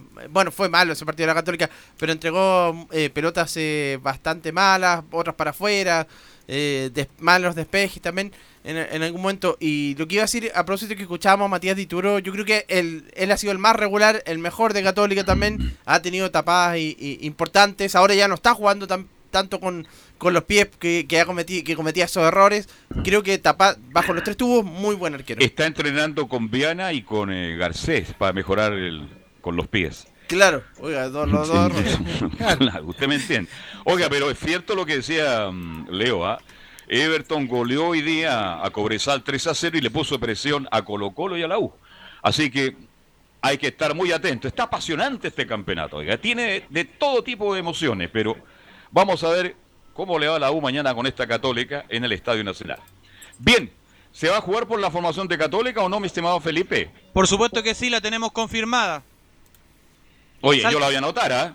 Usted sabe Ya. que yo la formación del equipo la tengo un día antes para memorizarlo. Por Y si usted se sí. me equivoca, yo mañana le tiro la oreja Se al la- aire. se la cobra. Sí, sí, tranquilo. Ya. Me la juego al 100%. Matías Dituro en portería. Ya. Línea de cuatro. Por derecha, Raimundo Rebolledo. Por derecha, el central, Juan Fuentes. Central por izquierda, Valver Huerta. Lateral izquierdo, Alfonso Parot. En el medio campo. Por izquierda, Luciano Agüet. Acompañado de Ignacio Saavedra. Y José Pedro Fuensalida. En delantera, por derecha, Gastón Lescano. El centro delantero que vuelve, Fernando Sampedri. Y por izquierda, Edson Puch. Sí, yo creo que ese es el equipo, buen equipo, ¿ah? es el equipo que va a parar definitivamente mañana Católica. Este, ta- estaría faltando para un equipo titular, titular, creo yo que Lanaro. Lanaro, Ah, sí, sí, sí, ¿Mm? sí. Lanaro Porque lo mejor que tiene Católica, porque el Catuto. Oye, ¿vieron la imagen el otro día cuando terminó el primer tiempo entre la Católica y Colo Colo, entre Fuensalía y el Cató? Sí, pues eso no me comentaba usted de los lo reclamos. agarró y le dijo, Sí. oye, Catuto, le dijo, en el fondo uno trata de leer los labios, oye, Claro. Catuto, viene en la salida, en la marca, pero en el último centro, en el último remate al arco, por favor, mejora la puntería. Ah, y Catuto agachó la cabeza porque es tan humilde, es tan jovencito todavía, agachó la cabeza y, y le escuchó a, al Chapa. Claro, le dijo, Son las "Pucha que- que uno la embarraste", dijo. Sí, en el fondo llega bien, se aproxima muy bien el Catuto, tiene buen remate, pero... Y los centros, los centros los pasaba al segundo poste, caían justamente en la tribuna. Así que por ahí tiene que mejor Catuto que se ha ganado La la titularidad. porque de verdad que se la ha ganado Camilo y, y Felipe. Yo creo que sí, jugaba mejor, anduvo muy bien por el sector izquierdo cuando no estuvo Parota ahí. Eh, Yo creo que eso fue de los mejores partidos que, que se le vio, sobre todo en la Copa, coincidió en la Copa Libertadores. Pero, pero sí, se ganó la titularidad absolutamente. ¿Y Cornejo sigue en la Católica? ¿Hay que renovarle contrato, Felipe? Así es, que Juan Cornejo es uno de los que también están en conversaciones con la gerencia de Cruzados, tanto como eh, lo que va a hacer eh, Juan eh, Juan Cornejo, como lo decía, y también el, el otro jugador eh, que está hablando también en conversaciones con Cruzados es eh, el jugador Luciano Agüet. Son los Sí. dos que también en conversaciones, porque eh, Diego Buenanote no quiso re- que no quiso que le renovaran por un año. Sí, dígame, ¿Y- don Leo. ¿Y qué pasa con Tomás Taduruaga, que también es, es uno que estaba a préstamo de parte de Antofagasta? Claro, ese es otro, ese es otro de los casos que tiene que ir a sentarse presencialmente la, la Católica, Cruzados, en bien digo, eh, con la gerencia de Deportes Antofagasta para ver el tema de Tomás Astaburuaga, ya que el pase le pertenece a- al cuadro de Puma y eh, en ese caso también la, otra de las noticias también es que la, eh, el elenco Puma eh, quiere también a, a Andrés Super, entonces eh, ahí se podría haber eh, beneficiado ambas partes, así que por ese lado la Católica estaría en buenas negociaciones con el elenco del norte. Una pregunta, una pregunta para el panel, porque ya me está apurando el Gati. El Gati viene con muchas noticias de Colo Colo. Oiga, hasta Uruaga no da confianza para reemplazar a Lanaro. En la interna, Ariel Holland no le gustan esos eh, centrales un poco toscos que no salen con rapidez como lo es Lanaro, que se puede recostar fácilmente para cerrar el costado derecho o izquierdo cuando queda en diferencia numérica. Pero por eso optaró- optó, bien digo, por eh, Juan Fuentes. Felipe, pero está, está lesionado ahora Tomás Taboruaga porque no ha ido a la banca en los últimos partidos por lo menos. Claro, sí, el, eh, jugador eh, de la Católica, Tomás Astaburuaga, está lesionado. Sí, porque yo Todavía... Yo creo que sería él la primera alternativa también, porque de hecho ha jugado en Copa Sudamericana también. Yo creo que incluso antes que Fuentes podría ser eh, sería sería él la opción. Por eso hacía la pregunta. ¿Cuánto mide esta hora? Es bien alto, ¿ah? Debe Sí. estar midiendo con un metro ochenta y siete, si es que no me equivoco. al Un ojo. 85. Casi, Si no ¿eh? puede jugar en la Católica Fútbol, lo mandamos a la rama de básquetbol. ¿ah? Pero tiene cosas, ¿ah? es potente, es agresivo. A lo mejor con los pies le falta un poquito, pero creo que ahí hay buena alternativa para Católica en caso que no llegaran los nombres que ustedes ya han dado. Carlos. Bien, a, te escucho. A propósito del clásico universitario, relacionándolo, hace 15 años, se, se, se cumple 15 años del título que logró la Católica con la U en una definición a penales. Aquel equipo que estaba armando Jorge Pelicer del año 2015. Fue el equipo de la U era dirigido por eh, Héctor Pinto. Y a propósito habló Jorge Pelicer, dijo que tengo un gran orgullo de lo vivido en ese campeonato, eh, en ese campeonato, y dijo que ahora estuvo a punto de volver al fútbol a dirigir. Eh, Se le mencionó, dijo, en la U. Fue ahora, claro, ahora cuando antes que Sí, pues sí. Si- pero si lo dijimos acá, Sí, yo me la jugué. pues, Si el problema de Pelicer, ¿saben cuál es? No tiene representante. No, pues, Ah, te lo dijo. pero, pero Sí, es el gran y venía- problema de Pellicer. Y venía ¿Usted muy bien acompañado, técnico- Carlos, ah, porque de hecho Sí. el que lo acompañaba en la, en la parte técnica era Horacio Rivas. Sí, Horacio Rivas y habían otros más que están todos ligados a la U de Chile de una u otra manera. A mí me lo, me lo contó, bueno, ya ahora usted lo dijo, Horacio me dijo, estamos muy cerca, muy cerca. Y Pelicer no tiene representante, entonces por ahí se adelantaron.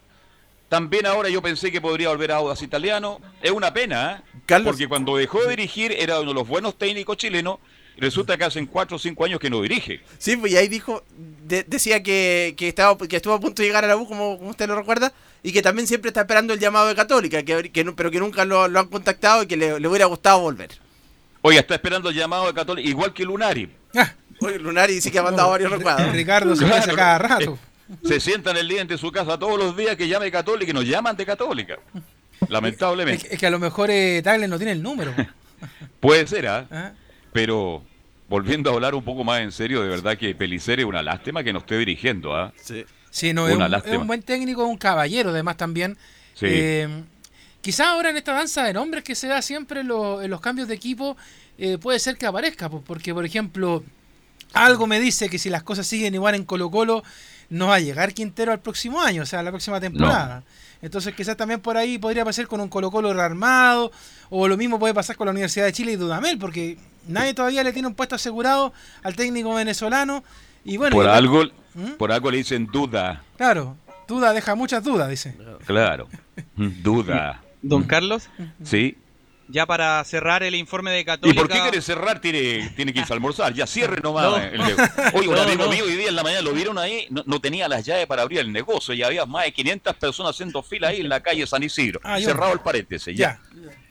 Sí, para, para cerrar bien cortito, en caso de que Ariel Holland partiera a la selección chilena, el nombre que suena para reemplazarlo, en este caso hipotéticamente, es Juan Cruz Real, el ex técnico de América de Cali. Bien. ¿Ya? Gracias, muchachos. Abrazo grande. Hacemos la pausa. No, vamos derecho, Carlito. ¿Derecho? Sí, vamos derechito nomás. Pétale Va- quinta vamos, nomás. Vamos de inmediato entonces, Sí. metemos la directa y nos vamos con Colo Colo, Nicolás Ignacio. Sí, exactamente. Bueno, para partir con Ya Colo Colo vamos a hacer... ¿Qué está comiendo? ¿Qué está comiendo? No, nada, nada. Va a ser ¿Sí? eh, el ventilador igual que ayer el que suena. No, no estoy Oye, comiendo nada. Da la sensación que algo está saboreando. ¿ah? Bueno, ya. No. Lo que iba a comenzar con un eh, con una efeméride de Colo Colo. Ahí Camilo recordaba que se cumplían 15 años que Católica le ganaba a la U. Esto es algo relacionado, un triunfo de Colo Colo sobre la Católica en el año 2002, un 22 de diciembre. Colo Colo en la quebra, gana el título justamente en esa temporada, ganando esa final con goles de Manuel Neira, entre otros, y donde, en ese equipo donde estaba, bueno, lleno de jugadores jóvenes por la crisis que tenía Colo Colo económica, además de Marcelo Bartichotto y el hasta ahora ex gerente deportivo de Colo Colo, Marcelo Espina, como protagonistas de ese torneo del 2002, así que se cumplen 18 años del título, en la quebra quizás el título más emotivo de Colo Colo en el último tiempo. Bien, después del recuerdo hablemos de la actualidad de Colo Colo. ¿Cómo se prepara Colo Colo para enfrentar el próximo rival?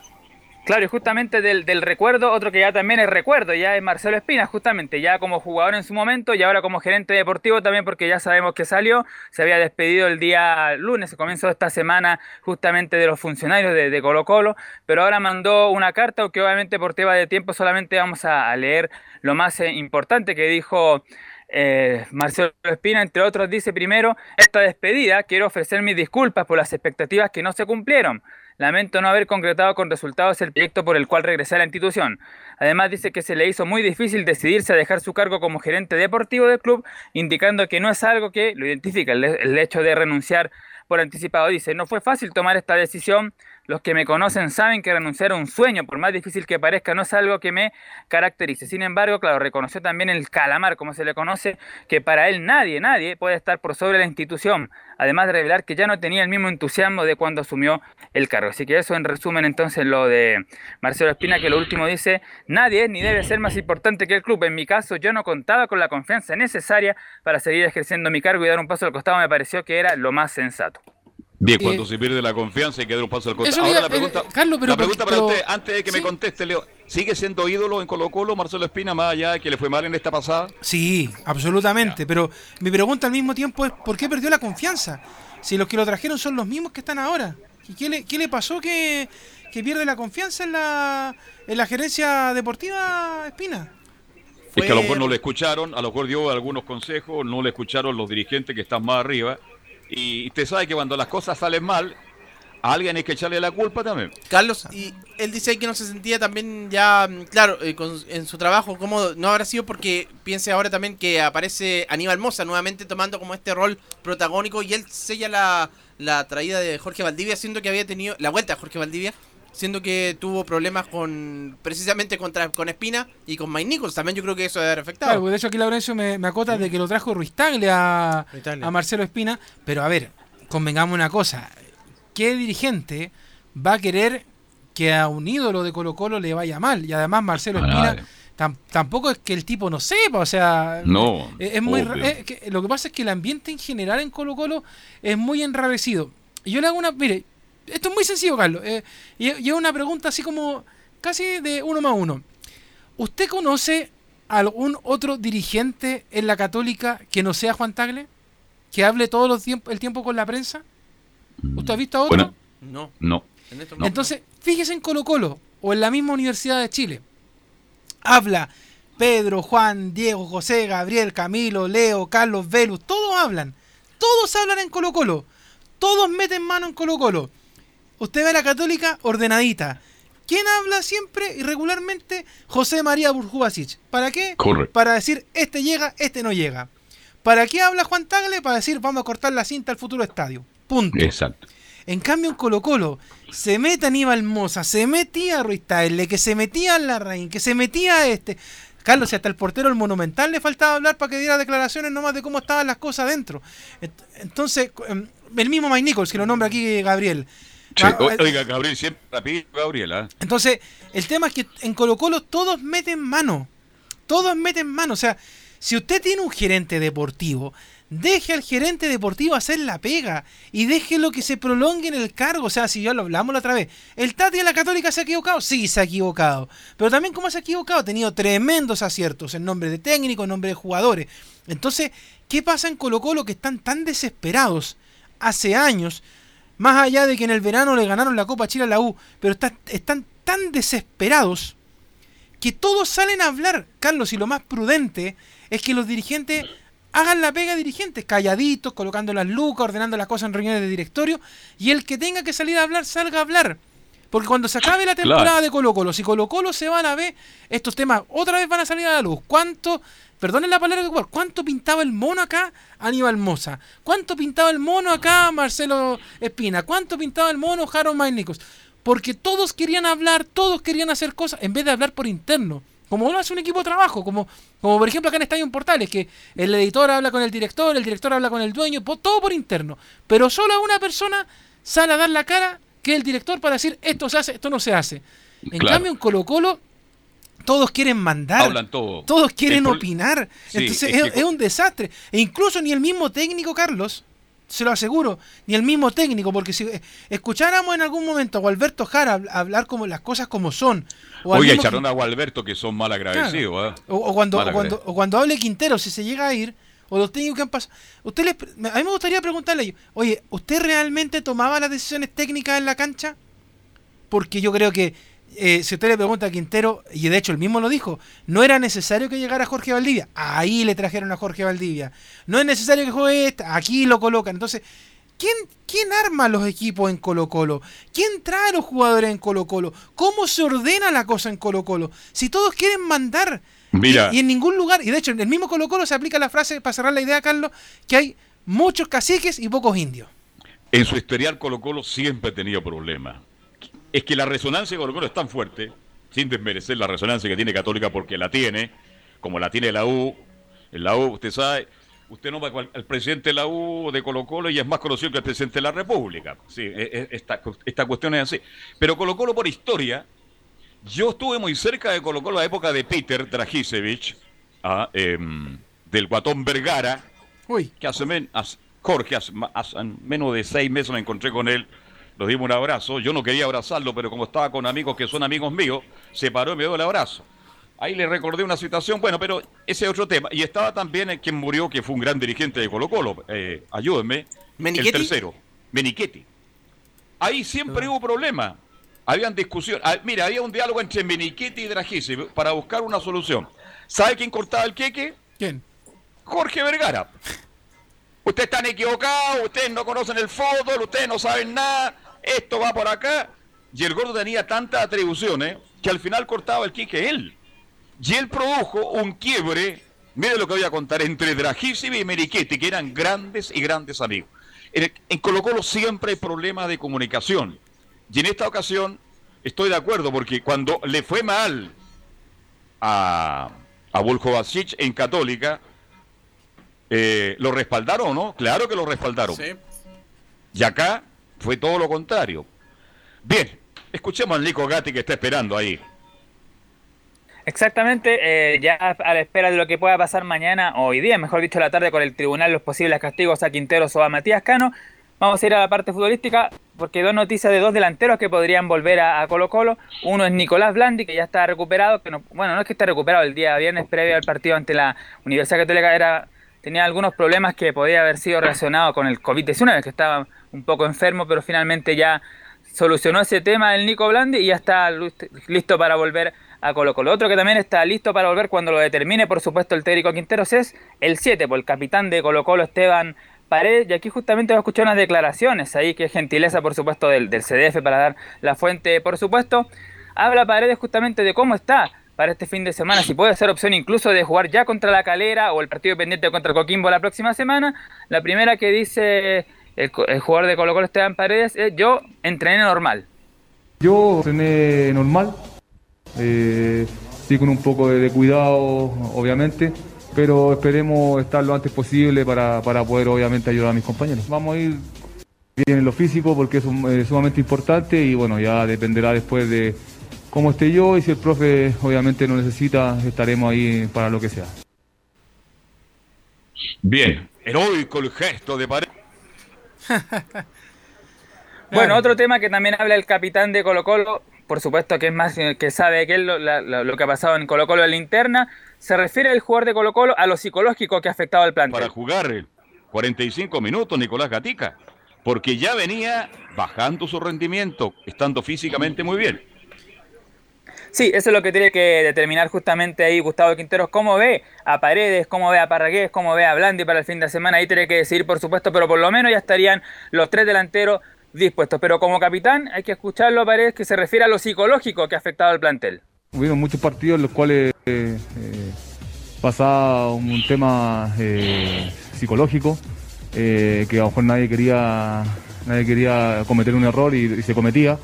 Y hoy día creo que no, no pasa eso, creo que estamos sólidos, eh, el otro día hicimos un gran partido con Católica, la verdad que podía haber ganado cualquiera de los dos, eh, no nos vimos por ahí eh, en gran parte de partidos superiores, tanto ellos como nosotros, creo que fue un partido raro con, con llegada en los últimos minutos, así que creo que estamos con la, con la mente intacta y obviamente de hacer las cosas bien. Bien, se rejuvenece Colo Colo. Podría echar Fernández, Valdivia y Paredes en un equipo joven para enfrentar lo que viene, que es muy difícil. ¿ah? Exactamente, un equipo bastante, con bastante experiencia. No decir otra cosa, Paredes, Valdivia y Matías Fernández. Y la última, la esperanza que tiene Paredes, como todo el hincha colocolino, por supuesto. Vamos a luchar hasta el final para salir del último lugar. No, eh, quedan, como te digo, 10 finales en las cuales el equipo eh, está consciente y creo que hoy en día ha tomado responsabilidad de estos últimos partidos, te repito, y creo que eso eh, se ha hecho notar en, cuanto al plantel y obviamente en la posición que estamos. Es lamentable eh, las situaciones que pasaron, pero bueno, hoy en día eh, estamos los que estamos y con eso vamos a salir adelante, vamos a luchar hasta el final para salir de la posición incómoda que estamos. Bien, algo más. Ahí entonces el no, ese es el resumen de Colo Colo, la espera de lo que pase con Gustavo Quinteros, de la recuperación de estos delanteros y ver qué equipo podría parar el técnico argentino para el sábado, hasta el momento que se juega claro el duelo ante Unión La Calera. Establecimiento San Isidro, aquí lo está, está abriendo, por favor, me, consultan por acá. Ya, se fue el gati, ¿eh? Claro. Oye, llega como fue, fue a tomar la temperatura, Carlos, al tiro ahí. Ah, ¿Ah? increíble, ¿ah? Increíble. Oye, Carlos, pero a propósito, un paréntesis, está llenísimo Santiago. ¿ah? De hecho, yo. No, es horrible. Yo le había contado que teníamos que salir hace un rato con, con Andrés Ahumada. Y, todavía viene metido en un taco. Si yo, de hecho, le preguntaba a don Gabriel en la mañana cómo, cómo lo estaba haciendo estos días. Porque, por ejemplo, mañana que, que a nosotros nos toca ir al Nacional para el Clásico, hay que salir terminado el programa inmediatamente. Porque los tacos que hay en Santiago y eso que le están pidiendo a la gente que no salga a comprar y todo, pero es una locura. No, los malls, los centros comerciales es una locura y ahí uno se da cuenta de la irresponsabilidad de los chilenos. Yo sé que la plata le llegó ahora, pero bueno, y uno dice, oye, que está mala la cosa. ¿ah? Si la cosa está mal y me cae una plata que es mía, trato de guardarla y mantenerla para lo que se viene y resulta que la gente la sale a gastar definitivamente. No, mire, está bien está bien, bien extraño, bien enredados toda esta situación. Yo entiendo que a la gente le gusta regalar en esta época, pero las imágenes que uno ve en televisión son realmente increíbles. La gente anda hombro con hombro, no se respeta nada, absolutamente nada de nada. Por eso yo voy a establecimiento San Isidro, porque ahí se aplican todas las reglas de sanidad. Bien. Carlos, Sí. pero podría haber sido algo, algo distinto, yo pienso de repente, ya que estábamos en una época especial, a ver si algo más chiquitito en vez de, de ir, de ir, de juntarse de las aglomeraciones, evitar. Pero bueno, pero ya, ya fue Oiga, así. Dejar el regalo pendiente Pero- para más adelante. Oiga, pero Camilo Vicencio va a comprar el portal La Dehesa, pues ahí no anda nadie. pues. Son la gente, la gente del barrio nomás. Sí, anda muy poca gente ahí nomás. Anda Juan Ignacio y Jorge Luis nomás. Ah, pues, y, y Camilo ¿ah? Marcelo. Y Camilo Marcelo. Perdóname. Oye, estamos, estamos bien en la Cato, eh, tenemos que ganar. Ah. Bien, vamos con Laurencio. ¿Cómo está usted? Buenas tardes. Buenas tardes, don Carlos Alberto, para usted y para todos quienes escuchan Estadio en Portales Edición Central. Por supuesto, eh, eh, le ha llegado el regalo anticipado a los cuadros del Audas porque en este día martes fue presentado el nuevo entrenador eh, Pablo Vitamina Sánchez, 47 años, cumple 48 el próximo 3 de enero. ah, ah, eh, así que obviamente va a estar trabajando ahí, lógicamente, el cuadro, o sea, el técnico Vitamina Sánchez para salvar este Audas italiano. Recordemos que está en una posición complicada, decimoquinto lugar, con 28 puntos, solo 5 arriba de la zona de promoción y 6 arriba de la zona de descenso. Esta mañana dirigió su primer entrenamiento, eh, acompañado de, su ayudante técnico Leandro Martín, de su eh, eh, preparador físico Cristian Minchelli y de su analista de video Héctor Lastra. Y eh, tras la práctica tuvo una larga conversación con el PF José, o sea, con el técnico interino José Calderón, por eso que se demoró la conferencia, eh, iba a realizarse a las once y media de la mañana, finalmente empezó cerca de la una de la, de la tarde y, por, y la vamos a ir desglosando durante la semana, pero lo primero, eh, las primeras impresiones del Vitamina Sánchez, di- dijo, tomamos la, la decisión porque Audax tiene un buen plantel y venimos con la idea de darle vuelta. Bueno, en principio lo que nos hace tomar la decisión es que, es que vemos que Audax tiene buen, buen plantel, que hay muy buenos jugadores, que está pasando por esta etapa donde, donde han pasado muchísimos equipos y seguramente otros lo, lo- lo seguirán pasando.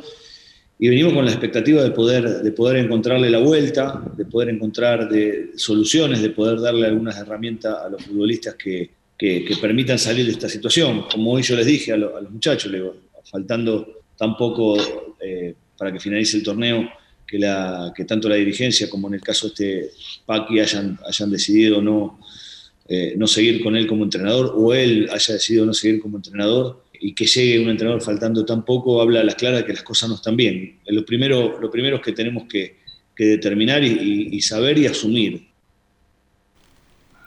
Y justamente la, otra eh, declaración importante del Vitamina Sánchez, como le decía, eh, las otras la vamos a ir desglosando en el resto de, de la semana, es que juegan ante la UC el día, el día domingo, 7 y cuarto de la tarde en la Florida, y justamente como Radio Portales le preguntamos qué le parece este difícil debut al Vitamina Sánchez, y dice, será difícil, la Católica tiene jugadores desequilibrantes y es un equipo muy bueno. Difícil, Laurencio, difícil. O sea, cuando uno ve lo que, lo que propone la Católica como, como equipo, los jugadores desequilibrantes que tiene, el Descano, bueno, si le toca a San Pedri, ni hablar Puch, Agüet, si entra Buonanote, el Chapa. O sea, es un equipo en serio muy bueno. Eh, porque por ahí nos pueden escuchar. En este momento, en este momento de Audax, todos los rivales pasan a ser difíciles y complicados por el momento. Y este tiene eh, el agravante de que es un equipo que juega muy, muy bien el fútbol, con muy buenos futbolistas.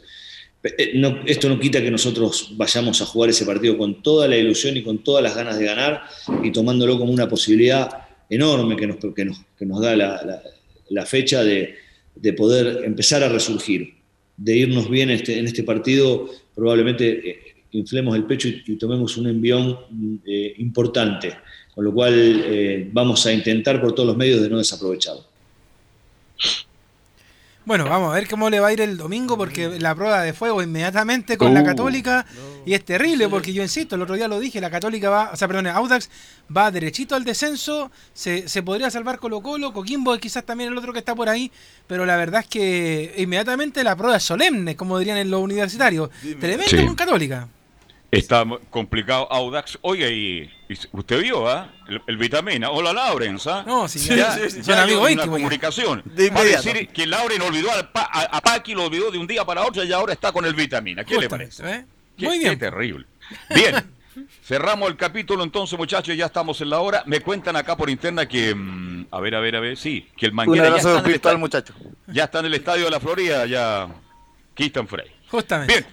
Nos juntamos mañana a la una y media. ¿eh? Seguimos haciendo Estadio en Portales. Muchas gracias para todos. Y como decía el gran Omar Bracham, buenas tardes para todos. Fueron 90 minutos con toda la información deportiva. Vivimos el deporte con la pasión de los que saben. Estadio en Portales fue una presentación de Almada Comercial y Compañía Limitada. Expertos en termolaminados decorativos de alta presión